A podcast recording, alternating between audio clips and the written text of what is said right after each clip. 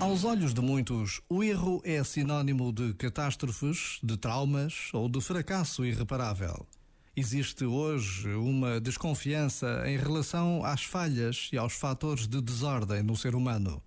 Em contrapartida, o fascínio perante o homem perfeitamente em ordem, de sucesso, que age sem falhas e de um modo quase mecânico, ultrapassa já o domínio da ficção científica.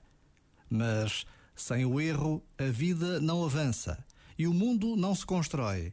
Sem erro, não há novas invenções.